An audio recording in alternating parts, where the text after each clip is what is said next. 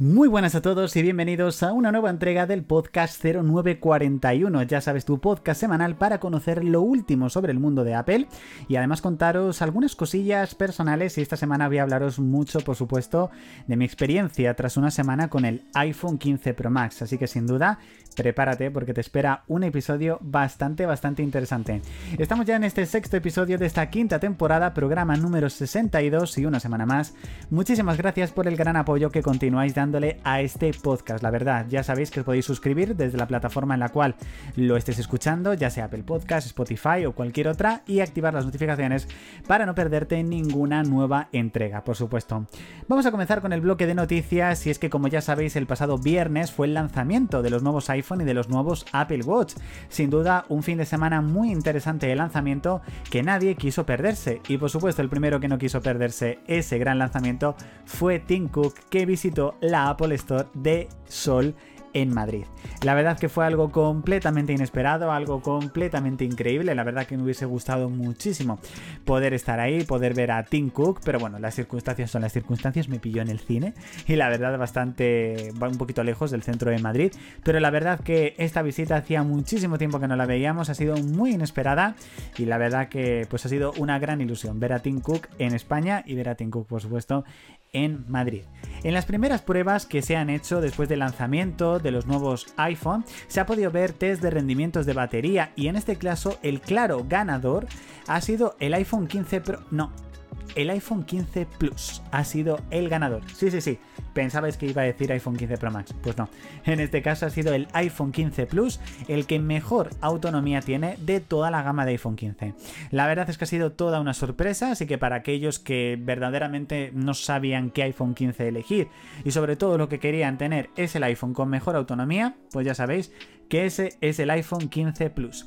También aparte de estas pruebas de autonomía, se han hecho pruebas de resistencia, como cada vez que sale un nuevo teléfono, sale por supuesto también un nuevo iPhone. En este caso lo que se ha podido ver es que la parte de la pantalla es más resistente que la parte trasera. Todo esto, por supuesto, es teniendo el mayor cuidado del mundo, no te va a pasar absolutamente nada, pero claro, si lo haces adrede, pues todo se rompe. Es decir, tú ahora mismo coges una cuchara, la doblas y la cuchara se dobla. Es que es así, pero si tú la utilizas en tu día a día, no se va a doblar la cuchara. Entonces, un poco, pues esto es parecido. Cuida bien tu dispositivo, ponle un buen seguro y no le pasará absolutamente nada. Como ya sabéis, en el último Apple Event se, pues, nombró, lo hemos hablado en varias ocasiones, que van a llegar videojuegos de última generación, de videoconsolas, a los iPhone 15 Pro y 15 Pro Max. Bueno, uno, dos de ellos eran el Resident Evil Village y el Resident Evil 4 Remake. Bueno, pues ya tenemos fecha de lanzamiento para estos dos. Bueno, básicamente más que fecha de lanzamiento, los dos ya se pueden reservar desde la App Store si tienes un iPhone 15 Pro o 15 Pro Max. En este caso, el Resident Evil Village estará disponible el próximo 30 de octubre para el iPhone, mientras que en este caso para el Resident Evil 4 dan como fecha 31 de diciembre de 2023 que será seguramente antes, pero eso lo que nos indica es que se puede reservar, pero no hay una fecha específica de lanzamiento. Así que espero que lo anuncien muy pronto y antes de que termine el año poder estar tranquilamente en el bus jugando al Resident Evil 4 Remake, por supuesto. Esta semana hemos tenido un lanzamiento, en este caso ha sido de software, y es que ya ha salido macOS 14 Sonoma. Ha llegado aproximadamente unos 8 días después que el lanzamiento de las otras versiones de sistemas operativos, pero bueno, ya lo tenemos aquí, con muchísimas novedades y si tienes un Mac en el cual ya puedes descargar esta versión, desde aquí por supuesto te recomendamos que lo hagas porque tiene muchísimas, muchísimas novedades. También por ejemplo para los iPhone y para los Watch hemos tenido una actualización de sistema un poquito más pequeña.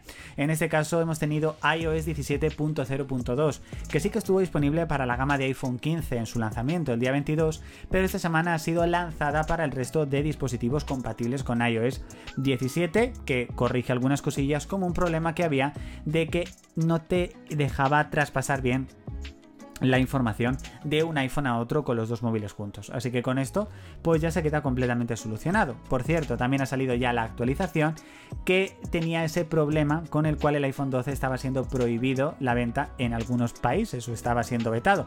Bueno, pues Apple ya ha lanzado la actualización y este supuesto problema que había ya está completamente solucionado. se ha hecho una valoración, por supuesto, de cómo son las cámaras de los iPhone 15 con respecto a la competencia. En este caso, la cámara que por supuesto se ha analizado es la del 15 Pro Max, que en este caso es la más avanzada de toda la generación de iPhone 15, sobre todo en este caso por su cámara eh, telescópica.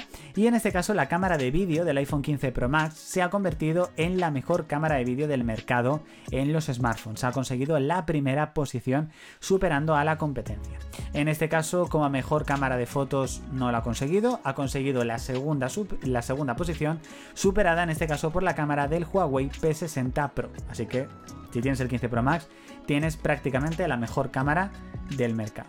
En este caso, según los últimos rumores, Apple podría haber cancelado la producción de las Apple Vision eh, Pro eh, bueno, de las, eh, sí, de las Apple Vision Pro, no sabéis si lo había dicho bien, que es en un, económicas que en un principio iba a lanzar a finales del 2025.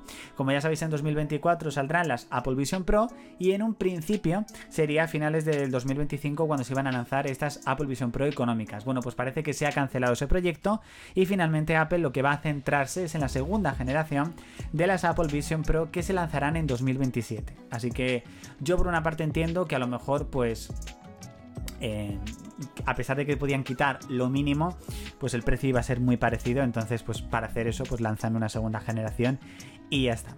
Esta semana también hemos tenido el lanzamiento de la esperada beta 1 de iOS 17.1. No me preguntéis qué tal ha ido, que ya sé que algunos me lo habéis preguntado por la cuenta de Twitter. Ya sabéis que os dije que no iba a instalar betas. Básicamente, aunque en esta beta hubiese estado disponible la aplicación Journal, la aplicación de diarios, que estoy deseando tenerla, Igualmente no lo habría instalado porque no quiero instalar ya ninguna beta más, básicamente. Así que bueno, para aquellos que sí que la queréis probar, ya está disponible tanto para desarrolladores como de forma pública. Y finalmente, como os comenté, había problemas en este caso con la versión de WatchOS 10, 10.0.1 con respecto a la complicación de tiempo. En este caso está fallando bastante. Esperemos que se solucione con WatchOS 10.1. Al menos no sé si con la beta se ha solucionado la de WatchOS 10.1, si no comunicármelo. Eh, si se ha solucionado o no. Igualmente tampoco la voy a instalar. Pero bueno, la verdad que sería bastante, bastante interesante. Vamos con encuestas y es que esta semana os he preguntado a través de la cuenta de Twitter cuántas aplicaciones tenéis instaladas en vuestro iPhone. En este caso yo os dije que 120, no sé si por algún casual habré instalado o habré desinstalado alguna os lo voy a mirar. Tengo 118, sí. He desinstalado dos aplicaciones. Bueno, en este caso las contestaciones que ha habido han sido de Iker Castro, que dice 220, prácticamente 100 más que yo, y Gerard Rodríguez, que dice 33. O sea que Gerard, pues, ha tenido en esta ocasión menos prácticamente que... Mucho menos, por decirlo así. Como ya os he dicho, llevo una semana ya con el iPhone 15 Pro Max. Quiero comentaros que estoy encantado con el teléfono. Encantado. Ya sabéis que venía, y si no lo sabéis os lo digo, de un iPhone 14 Pro Max. Y la verdad que he notado mucha diferencia en muchísimos aspectos. Y lo primero, la cámara. No solamente la cámara 5x eh, es absolutamente brutal, es muchísimo mejor de lo que me esperaba. No solamente a la hora de hacer fotos, sino a la hora de grabar vídeo es una auténtica brutalidad, o sea, es una auténtica brutalidad, sino que directamente también la cámara de fotos principal es, es bestial, ha pegado un buen salto del iPhone 14 Pro Max, ya os lo digo. El peso, el peso es una auténtica maravilla, o sea, el iPhone 14 Pro Max pesaba, hay que decirlo, es un móvil pesado, es un móvil grande, de acero inoxidable, pero es que directamente el peso que tiene este 15 Pro Max es que es brutal, o sea, es increíble lo poco que pesa y utilizarlo ya sin funda, como yo lo utilizo. O sea, es completamente increíble.